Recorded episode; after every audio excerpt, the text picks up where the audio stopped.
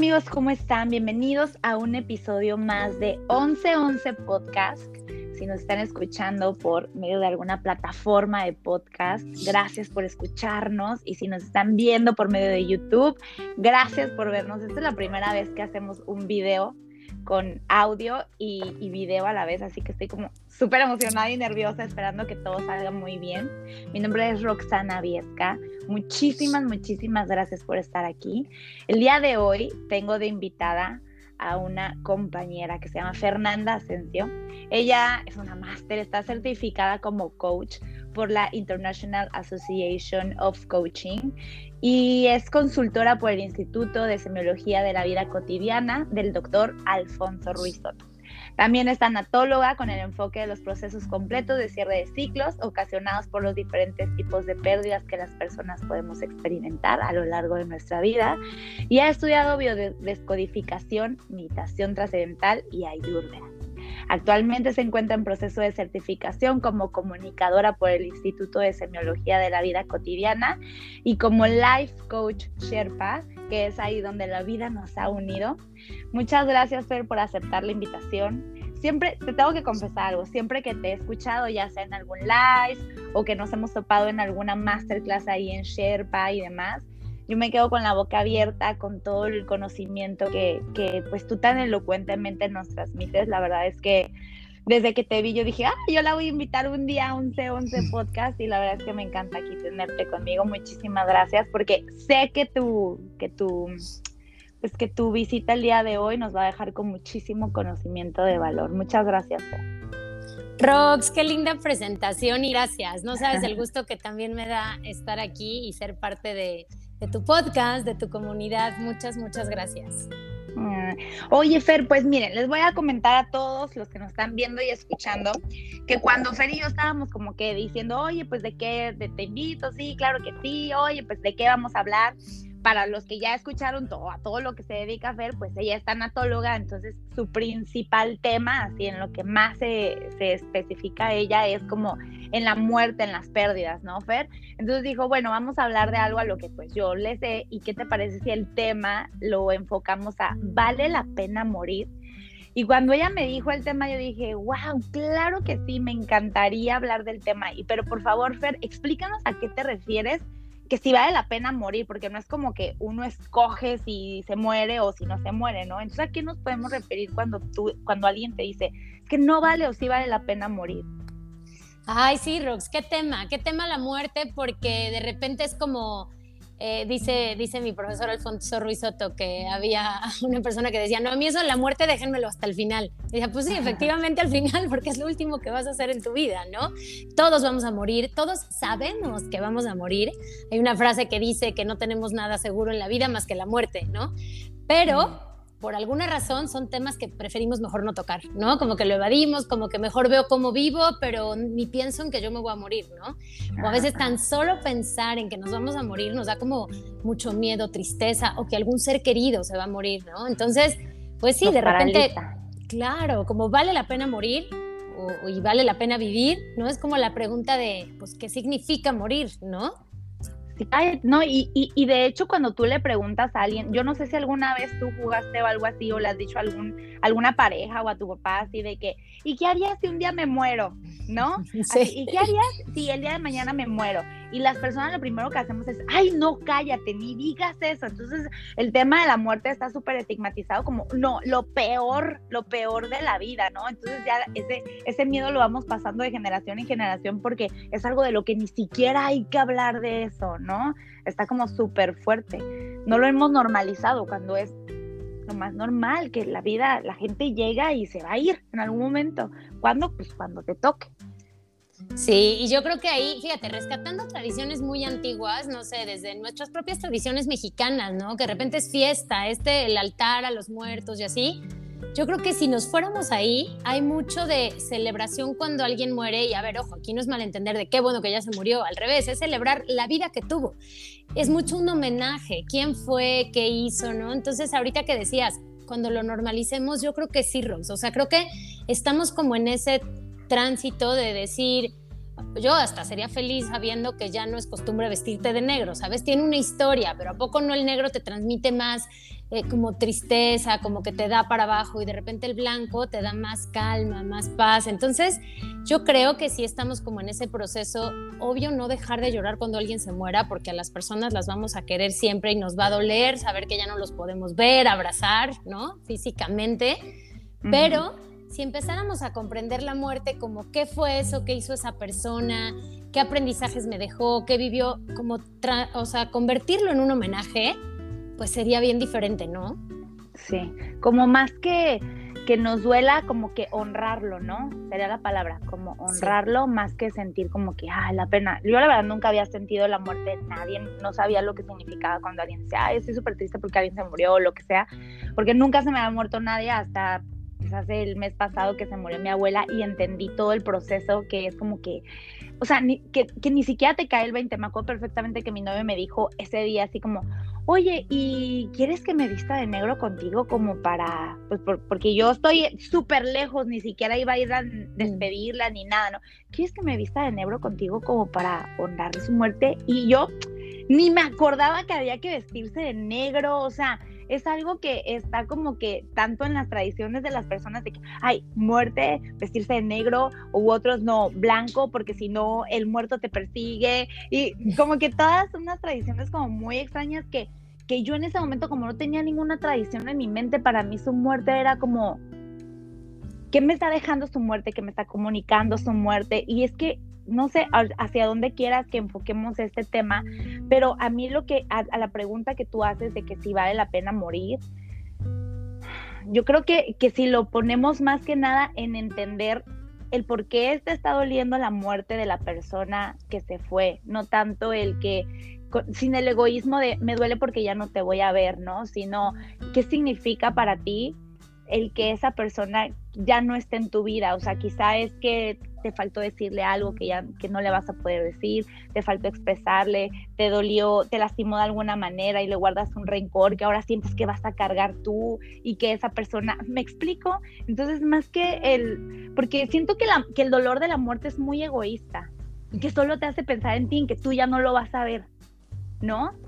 Sabes que Rox diste en un clavo como bien importante, que en semiología lo decimos, y que entra mucho ego, ego y apego. Porque si tú piensas, o sea, en tus seres más queridos y pensar que un día ya no van a estar, pues al final es verdad, un día ya no van a estar. ¿Qué tanto te duela cuando se vayan? Sí, hay etapas del duelo, ¿no? Y obviamente dentro de esas entra la tristeza, que es normal. Pero eh, mientras más apegado estés, y hablo de un apego no tan sano, imagínate relaciones de codependencia, cuando se muere la persona, literal sienten que les arrancan una parte de ellos, ¿no? Entonces, esto que comentas ahorita es bien importante porque sería cuestionarte qué tan apegado estoy a, a mis relaciones, a mis vínculos más cercanos, ¿no? ¿Qué pasaría si mañana alguno de ellos ya no estuviera? Y no sabemos, ¿no? Se pueden ir ellos antes o nos podemos ir nosotros antes. Entonces yo aquí a lo mejor lo dividiría como en dos temas, hablando qué significa morir, qué significa que algún ser querido se muera, qué pasaría si mañana se van. Como decías ahorita, estoy haciendo todo lo que está en mí por irme a dormir tranquilo y saber que hoy les dije que los quería, que hoy no tengo ningún rencor con ellos, o que si lo hice fui capaz de pedir perdón, ya sabes, pero me voy a dormir en paz por un lado hacia, hacia ellos y por otro lado hacia mí mismo, hacia mí misma. ¿Qué significaría que hoy yo me muriera? ¿No? ¿Qué he hecho? ¿Qué no he hecho? Otra vez, ¿qué deudas emocionales vengo cargando? Este, ¿Me podría ir en paz o no? Y si hacemos como este ejercicio todos los días de hacer mi cierre de día y poderte ir a dormir tranquila, pues podríamos estar listos para morir en cualquier momento. El tema es justo eso, como es algo que no nos preguntamos tanto, como que lo vamos dejando, lo vamos dejando como si fuera faltara mucho tiempo para que eso pasara. Y puede ser que sí, pero la realidad es que no sabemos. Entonces, o sea, empezando lo que decías como la primera parte, viendo hacia las personas que queremos, yo diría cuestionarnos, ¿no? Para todos los que nos escuchan, cómo es nuestra relación con nuestros seres queridos, qué tan apegado estoy o no, porque efectivamente entra mucho ego. Por un lado es por qué se fue esta persona que yo quería y que me hacía feliz, que me daba, que me llenaba, que me satisfacía, ¿no? que me hacía reír. Y por otro lado es, hijo, yo también me puedo ir en cualquier momento. Entonces, por donde lo veas, sí hay mucho ego. Y en cuanto a la pregunta de que si vale la pena morir, ¿tú qué opinas? Claro, o sea, claro que vale la pena morir y aquí mi respuesta sería, o sea, lo cambiaría, ¿vale la pena vivir? ¿No? Porque sabes que vida y muerte van de la mano. Es, o sea, si tú lo piensas, vivimos en un mundo dual. No hay forma de que la vida existiera si no existiera la muerte. ¿Qué sentido tendría? La muerte, la vida toma más sentido sabiendo que es finita, que se va a acabar en algún momento, ¿no? Que nadie podemos estar aquí en la Tierra más de, ¿qué te gusta? Ya ni sé, pero 120 años, que pueda ser la persona que más ha vivido. Humanamente no se puede, ¿no? Entonces, como todos sabemos que tenemos una fecha de caducidad, por eso la vida toma más sentido. Entonces, vale la pena vivir y vale la pena morir. Y luego ahí digo, ya entrarían muchas más creencias, que es algo que en tanatología me gusta mucho, se respeta cualquier creencia religiosa, cualquier creencia espiritual, cualquier ideología. Entonces, creas en lo que creas, y para ti y para los que nos escuchan, creamos en reencarnación, creamos en resucitar en algún momento, en el cielo, en lo que sea que creamos, es saber que llega un fin y que después hay algo más. Apenas que di un curso hacia un análisis de al menos seis religiones y las seis religiones coincidían en que hay algo más después de la vida, ¿no? Y es en donde también la muerte toma más sentido, porque, por ejemplo, en el budismo te dicen que al morir lo único que hacemos es despertar de un sueño en el que estábamos. ¿Te imaginas eso? O sea, Me es como encanta, sí. Sí, es como estamos dormidos y el día que te mueres despiertas a ver, puede ser, ¿no? Cada quien, pero el punto es, y repito, independientemente de las creencias religiosas, te digo, me gusta mucho la tanatología que respeta eso, pero sí es cuestionarte también en qué crees, ¿no? ¿En qué crees? Y esta pregunta, ¿tiene sentido morir? ¿Tiene sentido vivir? ¿Por qué y para qué? Sí, porque está aquí, hay, aquí hay como que de dos, ¿no? Una de que, pues, te vas a morir y vas a irte a un lugar mejor y más maravilloso y esto y vas a encontrar y toda tu magia y tu ser ahora sí va a brillar y va a valer la pena todo lo que has vivido, bla, bla, y entonces la muerte te puede ocasionar esa intriga y esas ganas o el que se haya ido tu ser querido te hace sentir que está en un lugar mejor y te da cierta paz para este que es la realidad en la que ahorita estás o la otra es te, sientes que te vas a morir y que se acabó todo, ¿no? Y es el que, el, que te paraliza, el que te da miedo, el que te atormenta, el que todo lo que estoy ahorita es lo único que vale la pena. Ya después, ya, si me voy, ya no hay nada más. Entonces es el que aterra, ¿no? Entonces ya depende de cada quien lo que quiera creer. Si aterrarte y decir, esto que estoy viendo ahorita es lo único que voy a tener, lo único que va a ser mi alma, o viene más, no pasa nada porque mi familia va a estar bien, estoy bien, nos vamos a reencontrar, mi alma va a... O sea, lo que tú quieras creer, ¿no? Y a mí, yo la verdad, yo sí prefiero creer que hay algo más. O sea, a mí sí. me emociona pensar que hay algo más y que, y que esto es solamente el inicio de algo más que viene para cuando ya haya pasado la prueba de estar aquí en la Tierra. Pero bueno, ese ya es, ese ya es otro tema, pero a mí sí me emociona pensar eso. Qué lindo. Sí, no, yo, yo totalmente, ¿no? Creer hasta en otras vidas, hasta en reencarnación, o sea, son cosas que, digo, entre lo que he estudiado, ir viendo cómo el alma viene a evolucionar, ¿no? Cómo las pruebas que la vida te da poniendo tienen un sentido porque vas evolucionando. Hay un libro que me encanta que se llama El plan del alma y te explica un poco eso. Pero claro, no nos vamos a meter aquí a tratar de convencer a la gente de una cosa o de otra. Cada quien. Solo a mí eso me da sentido, pero igual en el ejemplo que ponías, Rox, piensa, o sea, en alguien que hay muchas personas que te dicen, para mí esto es lo único que existe, con mayor razón, ¿no? Porque lo que es una realidad o sea, lo que no podemos comprobar es qué va a pasar después de esta vida. Pero lo que sí podemos comprobar es lo que decía yo ahorita, que hay una caducidad, que físicamente el cuerpo no aguanta más de 120 los años que sean, ¿no? Entonces, no. 120. Ya me fui, es que según yo, ¿no? Es la persona que más ha vivido, pero pongamos 100. Unos 80, oye, ay, 120, qué flojera. Si me preguntas, mi abuela Rox, te cuento, tiene 90 años, acaba de cumplir. No sabes qué mujer tan entera, tan completa, tan camina, hace todo perfecto. Entonces yo le escribí unas palabras ahora que fue su cumpleaños y le decía, yo quiero llegar a los 90, solo si llego como estás tú ahorita. Exacto. Entonces pongamos 90 años, pero a lo que iba es, todos sabemos que vamos a morir. Eso sí es verdad. O sea, no hay forma de que alguien opine lo contrario. Entonces, si sabemos que vamos a morir, incluso alguien de los que nos escucha pensara que no hay nada más después de esta vida, con mayor razón, vivirla plena, vivirla en el hoy, en el presente, dando tu máximo todos los días, porque en algún momento te vas a ir, ¿no? Sí, y lo que tú dijiste al empezar el episodio fue súper importante, el que vivimos tan ya así como robotizados, en despierto, me lavo los dientes, me voy a trabajar, esto, llego, no me duermo, pum, al día siguiente, fin de semana, fiesta, me adormezco, alcohol, eh, lo que sea, o sea, ya, ya es una vida como tan mm, pues no quiero decir monotemática porque cada quien vive la vida de, forma diferente, pero sí como robotizada, que ya estás bien acostumbrada a todo tu cuerpo, lo que vas a hacer, que efectivamente nos olvidamos y se nos va de la mente el, oye, en un día me voy a morir, si hoy me fuera a morir, así, o sea, así como estoy viviendo mis días, así como me desperté hoy, así como me vine a lavar los dientes hoy, así como me despedí de mi familia hoy, así como vengo manejando en el tráfico de esta forma histérica, así como en la oficina estoy toda enojada porque mi jefe me pidió algo, o sea, que, cada momento que estás viviendo en tu vida, si tú supieras que al acabar ese día te vas a morir, lo volverías a vivir igual, o sea, ¿O qué cambiaría en tu día? ¿Te despertarías diferente? ¿Te lavarías los dientes diferente? ¿Te despedirías de tu familia diferente? ¿En el trabajo serías más receptivo? Y si todos tuviéramos desde que despertamos el pensar, wow, hoy podría ser mi último día, lo voy a vivir al máximo, capaz que daríamos lo mejor de nosotros en cada día, ¿no? O sea, hoy va a ser el último día de mi vida, quizá me voy a comer este pedacito de chocolate que tengo tantas ganas de comerme y que llevo un mes sin probar porque estoy sometido a una dieta que me está torturando horrible, ¿no? Entonces empezar a decir, voy a empezar a valorar los pequeños momentos que la vida me da día con día porque no sé si hoy es mi último día, ¿no? Eso está súper fuerte. Sí, claro, Rox, qué fuerte. Y ahorita que te escuchaba, se me venían a la cabeza a lo mejor dos ejercicios que podemos recomendarles, como a todos los que nos escuchan, que es, este, por un lado, esto que estás diciendo tú ahorita, ¿no? Porque, a ver, lo platicamos y a lo mejor en la teoría suena muy fácil, pero en el día a día se nos acaba olvidando y otra vez nos agarran las prisas, nos agarra la rutina y lo que sea.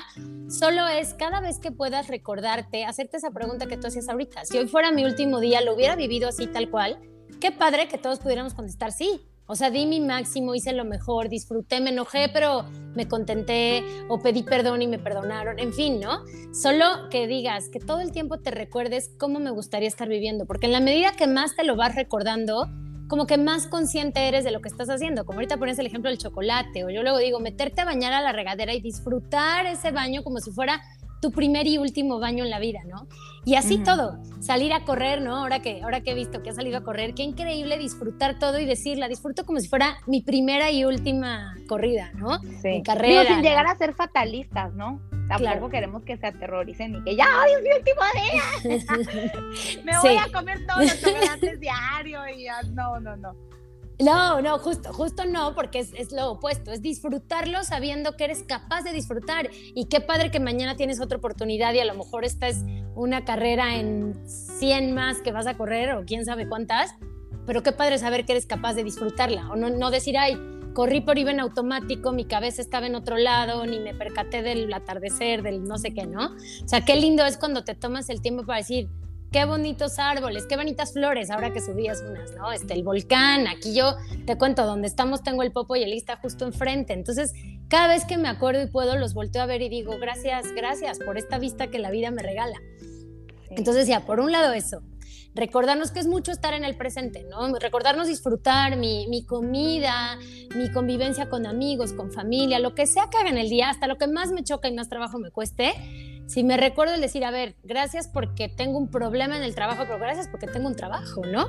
Me siento estresadísimo y no sé qué, pero bueno, gracias porque soy capaz de tener este tipo de, situaciones.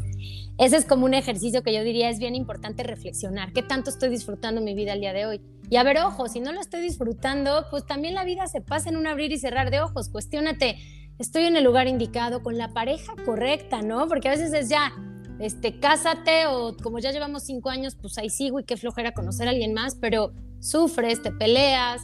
Entonces la vida es tan corta que cuestionarte, estoy contento o feliz con lo que tengo y si no, ¿qué cambios requiero hacer? Trabajo, amigos, este, lo que sea, ¿no? Sí, sí, la verdad es que, por ejemplo, ahorita que lo decías, me acuerdo cuando, cuando uno está metido en un problema tan grande, o cuando uno está metido en una relación tan dolorosa que sientes que ahí está toda tu vida, que sientes que esa persona es tu vida, que esa persona es la solución o que ese trabajo es la solución o que ya ese problema es, o sea, lo que, lo que, lo que a mí me, me ha ayudado mucho es decir, nada es para siempre. O sea, el problema más grande que estés viviendo va a pasar, va a pasar, va a pasar, va a pasar. O sea, ¿qué es lo peor que pueda pasar? O sea, va a pasar, va a pasar, lo voy a superar, voy a estar. Y, y al fin y al cabo, sí pasa y te das cuenta, o sea, ya que pasa el tiempo, te das cuenta y dices, no puede ser que estaba metido en que mi vida ya se iba a acabar por eso, o sea, y que desperdicié tantos momentos y que me atormenté tanto y que pasé tantas noches sin dormir y que sufrí tantísimo y que me lastimé yo tanto, lo que sea que haya pasado en tu mente en ese momento y que además, ay, es que bueno, no sé si es que estoy queriendo ya llevar la, la, la plática como a las relaciones, porque la verdad es que a mí lo que más me ha lastimado en la vida, ha sido una relación súper dolorosa y que efectivamente, o sea, llegas a estar con alguien que te lastima tanto que no te das cuenta que tu vida puede ser tan maravillosa si tú realmente te das la oportunidad de vivirla y de disfrutarla y de sentir que tú puedes. Entonces ahorita que dijiste eso, me salió como que el decir que sí se puede, o sea, yo no sé por qué empezamos a hablar de esto, pero por algo lo trajiste al tema y la verdad es que sea lo que sea que no te esté haciendo sentir que tu vida no tiene sentido, que tu vida no está bien o que no eres completamente feliz, tú eres totalmente responsable para darle sentido a tu vida, ¿no crees? Sí, completamente, Roxy. ¿Sabes qué? Digo, puede parecer otro tema, pero al final es el tema de vivir y tomará sentido tu muerte si toma sentido tu vida, ¿no? Porque entonces, otra vez, ¿qué sentido tiene morir si no estamos viviendo de forma plena, si no estamos disfrutando lo que estamos haciendo? Y ahorita que decías, o sea, de relaciones, la tanatología se enfoca a pérdidas de todo tipo. Pérdidas, claro que hay pérdidas de, noviazgo, de, de, parejas, ¿no? De divorcios que se sienten y se viven como la muerte de una persona, ¿no? Es más, a veces hasta nos puede doler más una ruptura amorosa que la muerte de alguien, que aunque era familia o así, hacía mucho que no veíamos su amigo o conocido, ¿no? Entonces, claro. eso es porque, muy fuerte. Sorry que te interrumpa, pero claro, porque con la muerte de alguien, pues dices, pues ya nunca te voy a volver a ver, no puedo hacer nada para no, o sea, ya te fuiste, yo ya no puedo hacer nada, no hay nada que yo pueda hacer.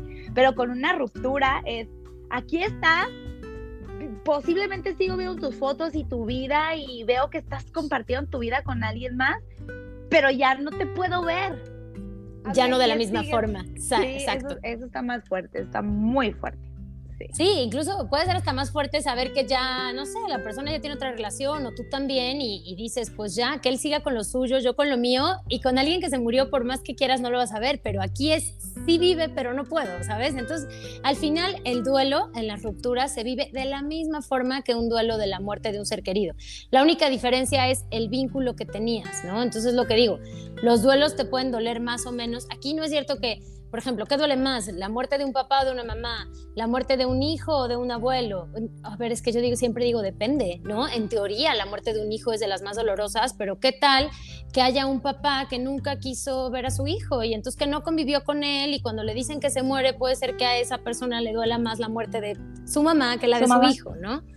Entonces, la muerte duele dependiendo del vínculo que tengamos con la persona, ¿no? Entonces acá otro ejercicio que decía que, que, les quería dejar, pensando en la muerte ya como de personas cercanas, es de repente revisar nuestras cinco o diez personas más cercanas, porque con quien más platicamos o quien más convivimos, quien más sabe de nosotros, normalmente no pasa de diez personas, ¿no? Entre cinco y diez personas, solo pensar en esas personas imaginar qué pasaría si ellos hoy ya no estuvieran, ¿no? Si alguno de ellos, y eso solo pensarlo a veces hasta nos dan ganas de llorar, ¿no?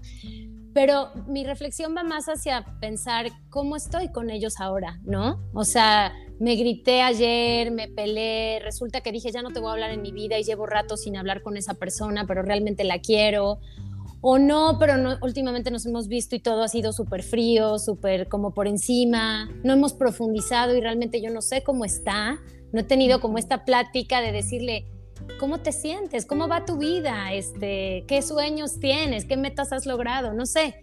Si de repente te dan ganas de decir, sí, yo me está faltando hacer eso con tal amigo, tal amiga, mi mamá, mi papá, hazlo, o sea, háganlo. Yo les diría, mañana en la semana, dile, te invito a un cafecito y que sea una plática diferente, no tan superficial, sino más profunda.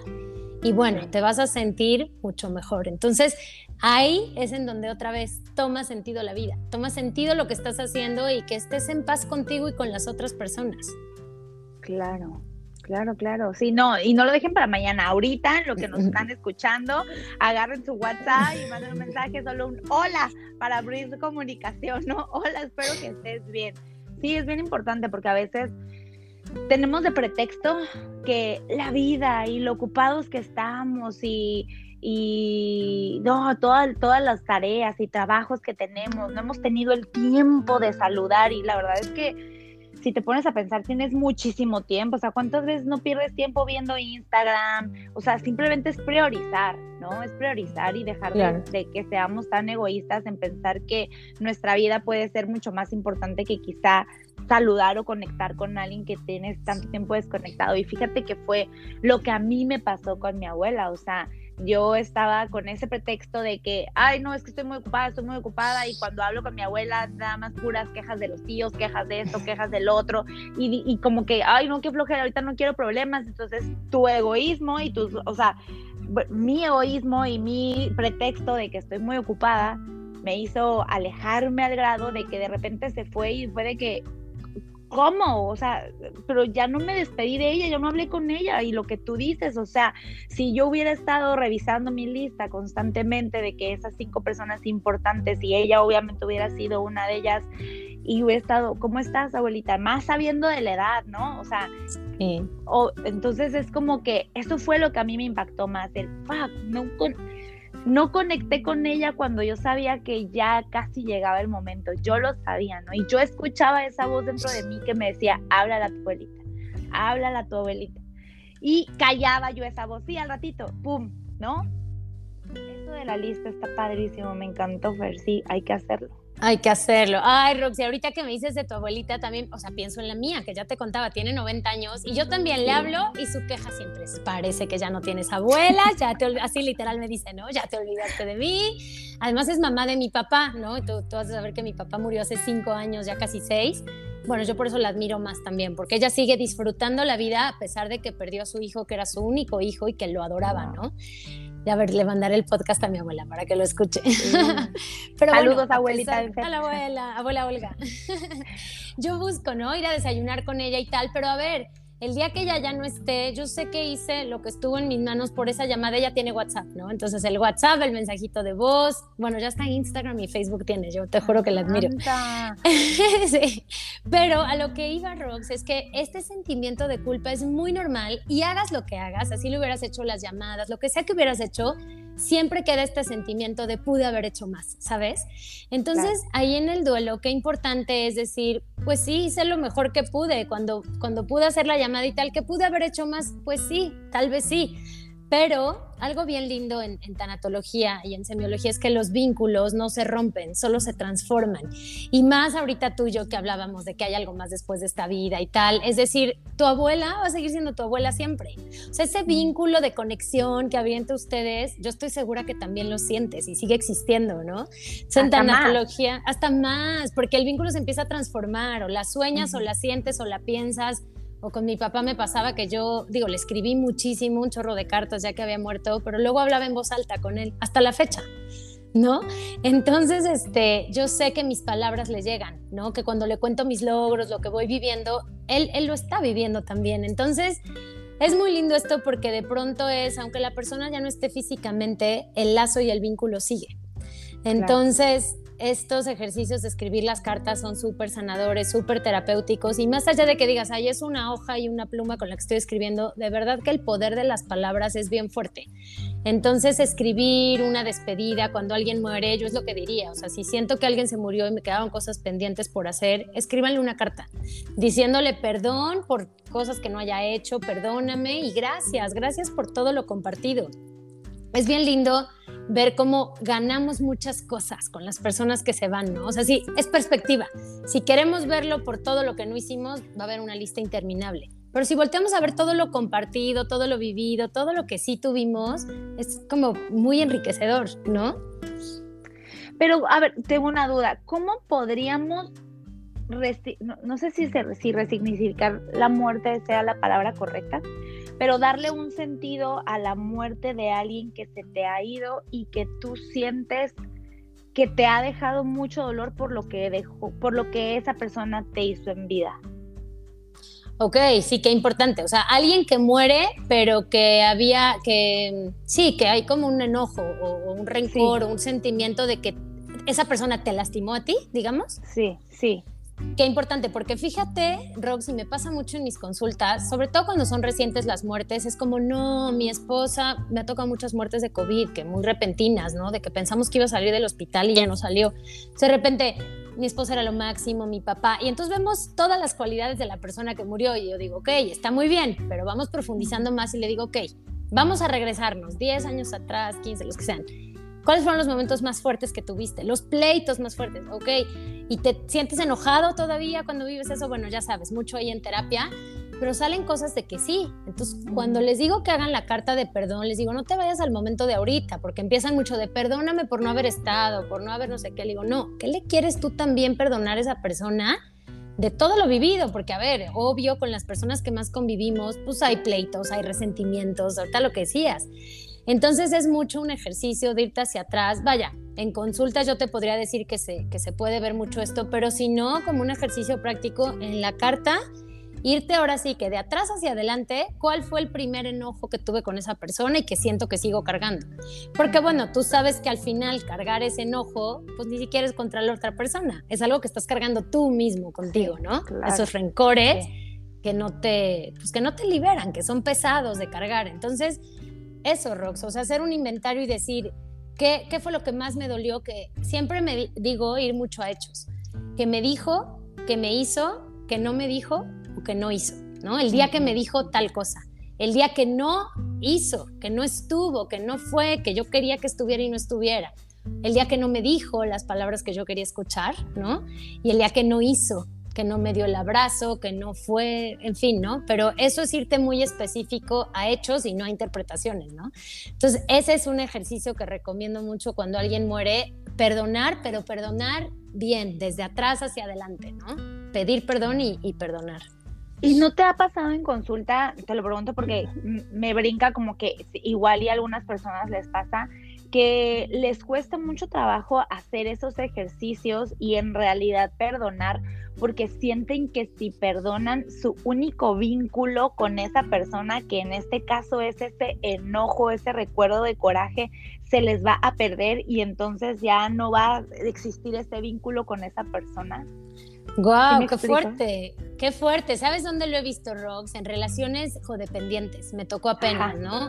Una pareja donde eran muy codependientes y esta persona empezó a trasladarlo con la hija. Y entonces la hija y él, la hija empezó a tomar, y esto es muy normal, la hija empezó a tomar el papel de la mamá. Y entonces esta persona, estando en duelo inconscientemente, le permitía a la hija controlar la vida de él. O sea, ¿a dónde vas, papá? ¿Y a qué hora llegas? ¿No? Pero una hija de veintitantos años y un señor de sesenta y cacho, ¿no? Pero fíjate, ahorita un poco contestando tu pregunta, para él era muy normal hacer eso porque en su duelo ella era una extensión de su esposa. Entonces no me deshago de esa codependencia que vivía con mi esposa y la traslado a mi hija y así siento que mi esposa sigue viva. De forma inconsciente es muy normal tener este tipo de cosas y esta pregunta que acabas de hacer, que es, o sea, diferente, pero un poco lo mismo. Sigo enojado con lo que me dijo y le doy peso a ese enojo porque ese enojo me hace sentir que la persona sigue viva.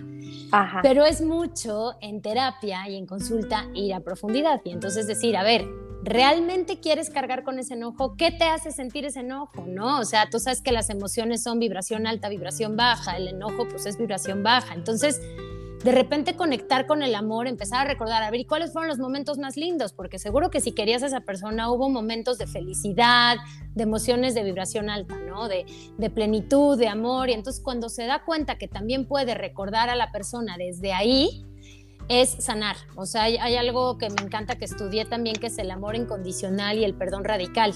Y digamos que son una cara opuesta uno del otro, ¿no? Cuando vives en... La única forma de llegar al amor incondicional es el perdón radical, ¿no? Y viceversa. Entonces, es eso. O sea, si quieres perdonar de raíz con un perdón radical, es la única forma de que vas a lograr llegar a ese amor incondicional. Entonces, sí es cierto, puede haber mucha gente que le amarren los este, duelos o le ate a las personas que ya no están un enojo, pero queriendo ser como bien honestos con ellos mismos, sería un ejercicio de profundizar y de perdonar para que se den cuenta que pueden, sí, transformar ese vínculo en, en amor o en otro tipo de emociones. Sí, pero tú ahí dijiste algo súper importante. Es un ejercicio de profundizar y transformar.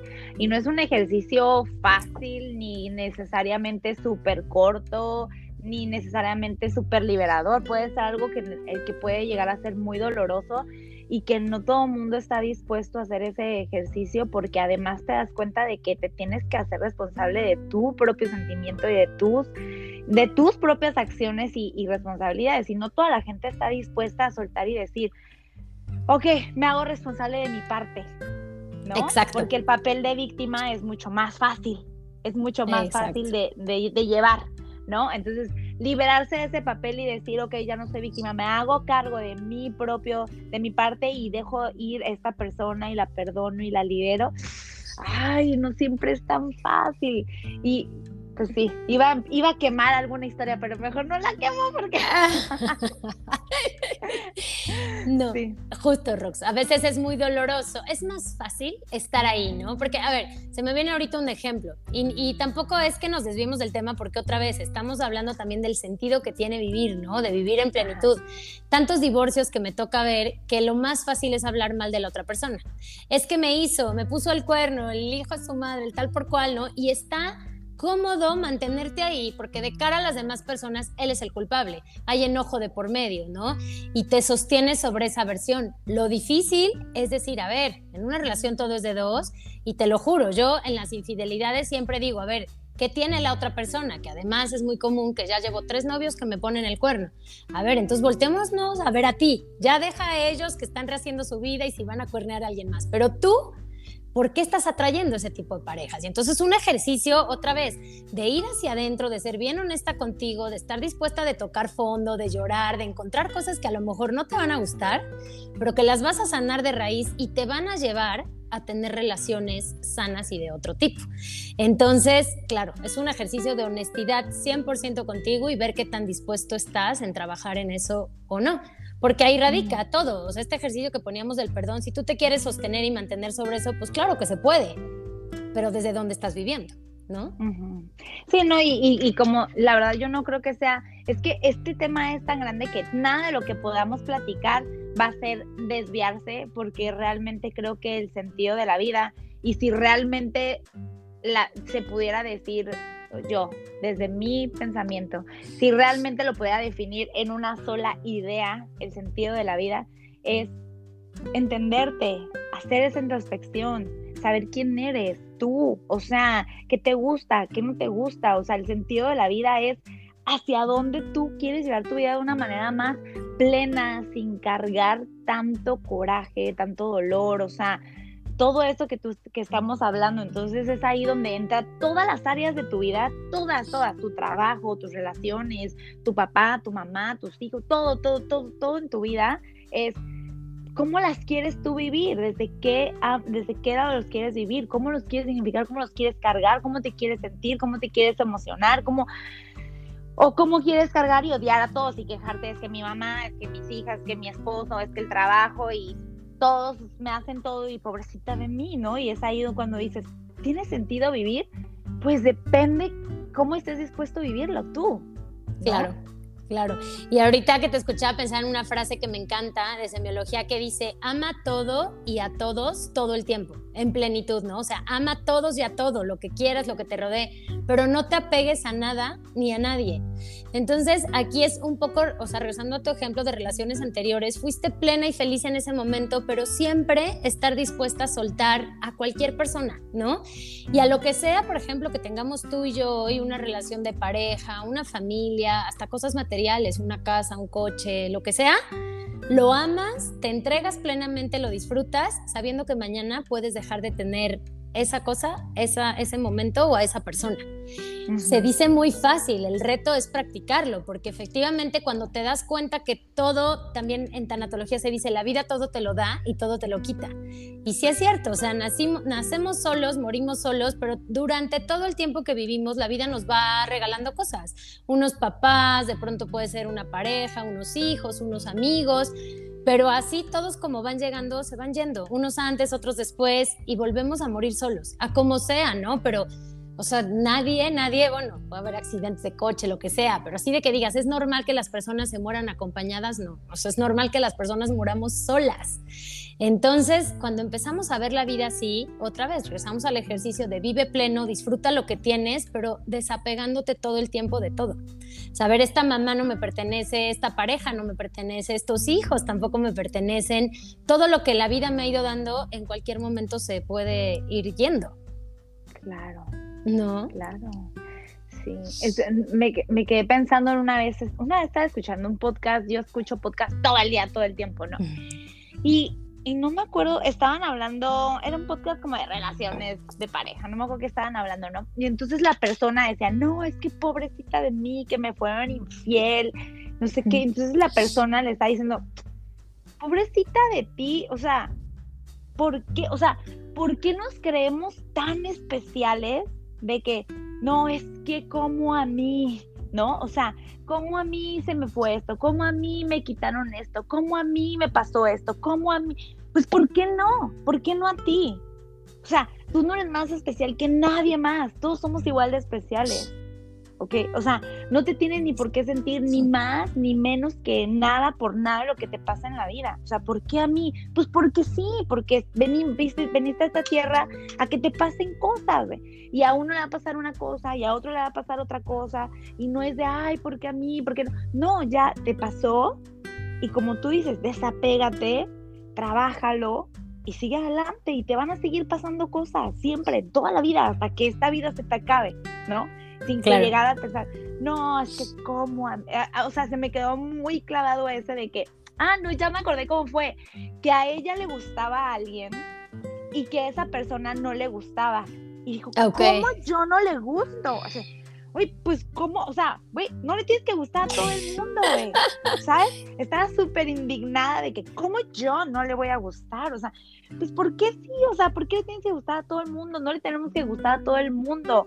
O sea, tú resignifica eso de que yo le soy monedita, le tengo que gustar bien, le tengo que caer bien a todo el mundo y todo me tiene que ir bien a mí, todo tiene que ser perfecto. O sea, ¿no? ¿Por qué? ¿Por qué no aceptar que siempre nos van a pasar cosas, comillas, comillas, malas, negativas? Y digo comillas, comillas porque tú bien sabes que nada lo que te pasa es ni bueno ni malo, simplemente son cosas que te pasaron en la vida y ya, ¿no? Entonces, ¿por qué no aceptar que siempre nos van a pasar cosas dolorosas? Exacto, Roxy. Y más que, sí, dolorosas, pero fíjate algo bien padre que yo he descubierto en la tanatología y de verdad, o sea, ahora que daba un curso y con las personas que me ha tocado acompañar y que me han dado la oportunidad de acompañarlos en los duelos, te conviertes en una mejor versión de ti mismo real, Rox. O sea, cuando trasciendes un duelo, que vas viviendo las etapas y que no hay tiempos, hay quien lo trasciende en tres meses, en un año, en seis meses, ¿no?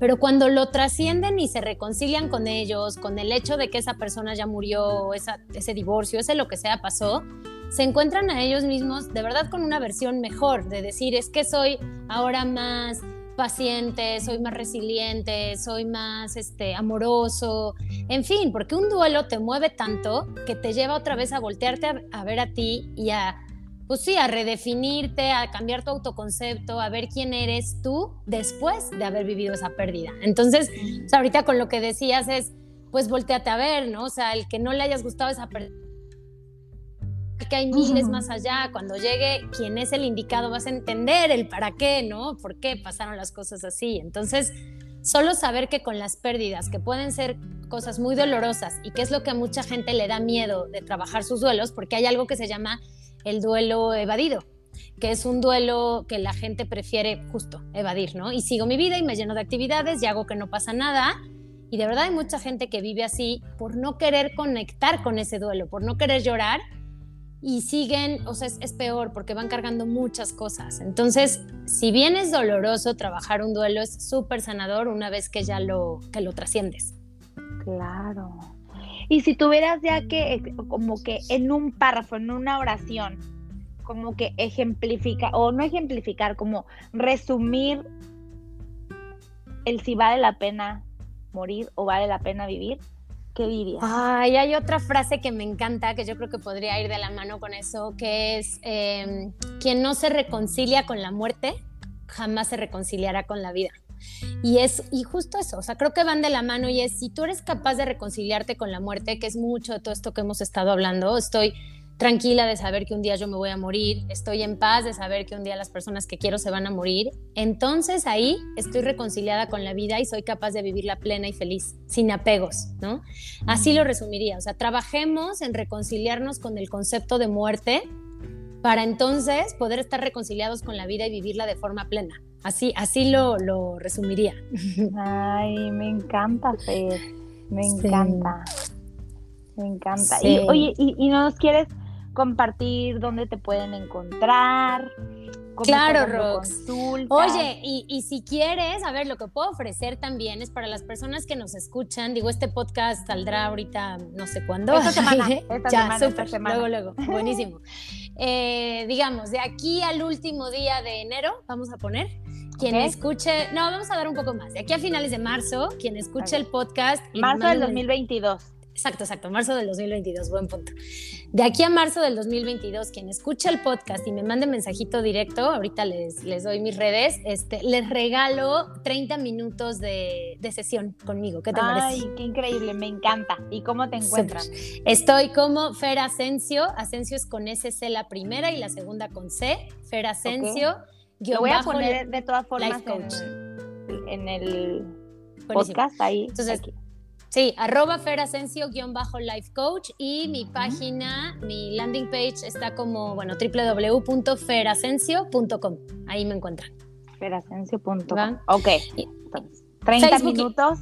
De 30 minutos de sesión a las tres personas que nos escriban, que estén pasando por un duelo o que traigan un tema que quieran resolver de todo esto que estamos platicando. Yo encantada. O sea, como decía Rox, pues me especializo en tanatología y en cierre de ciclos, en pérdidas, en duelos.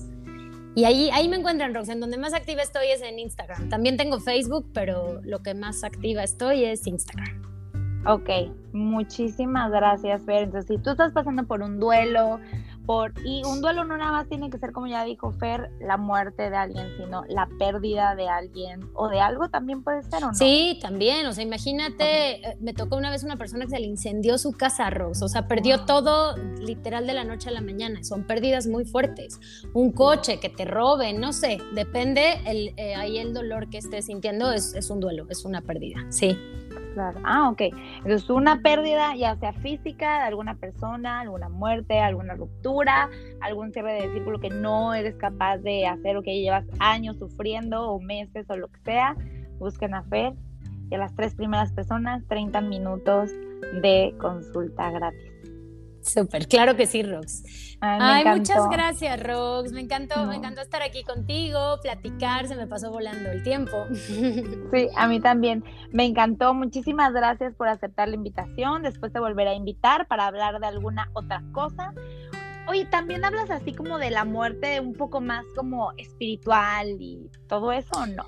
Es un tema que, que, me encanta, no, a mí me encanta. O sea, claro que me enfoco a lo terrenal porque pues es en donde estamos, ¿no? Y lo que hay que trabajar, pero en semiología te cuento que los últimos tres cursos, los cursos más avanzados, van justamente a eso. Empiezan a hablar de las líneas del tiempo, empiezan a hablar, nos podríamos meter a hablar de la muerte desde ese enfoque, me apasiona. ¿Sabes qué se me antojó? Que aquí te hago la invitación así abierta para que todos vean, se me antojó hablar de la muerte, de las diferentes formas de ver la muerte, espiritual, de la religión, o sea, de cómo muchas formas de ver la muerte y hacia dónde se dirige cada una, cómo ves. Ah, estaría increíble, Rox. ahora que se acerca este, el Día de Muertos, Sí, me encanta. Tú me dices cuándo, me encanta ese tema y es, es un mundo, todas las creencias, todo lo que significa. Hay testimonios, ¿no? De gente que muere y vuelve a revivir y lo que viven, lo que sienten es increíble. Sí, encantada. Ok, ya está. Ok, pues muchísimas gracias. Me encantó tenerte aquí en un C11 podcast. Gracias a todos por escucharnos y ya saben, busquen a Fer, consulta con ella, es una buenaza, además está guapísima, ah. soltera. Ah. Ya me está haciendo promoción de todo. Ah, ya, ya, ya, de todo. Escríbanme. Te mando un abrazo, Fer, nos vemos pronto. Muchas gracias por estar aquí. Gracias. Bye, bye a todos, gracias por escucharnos. Un beso.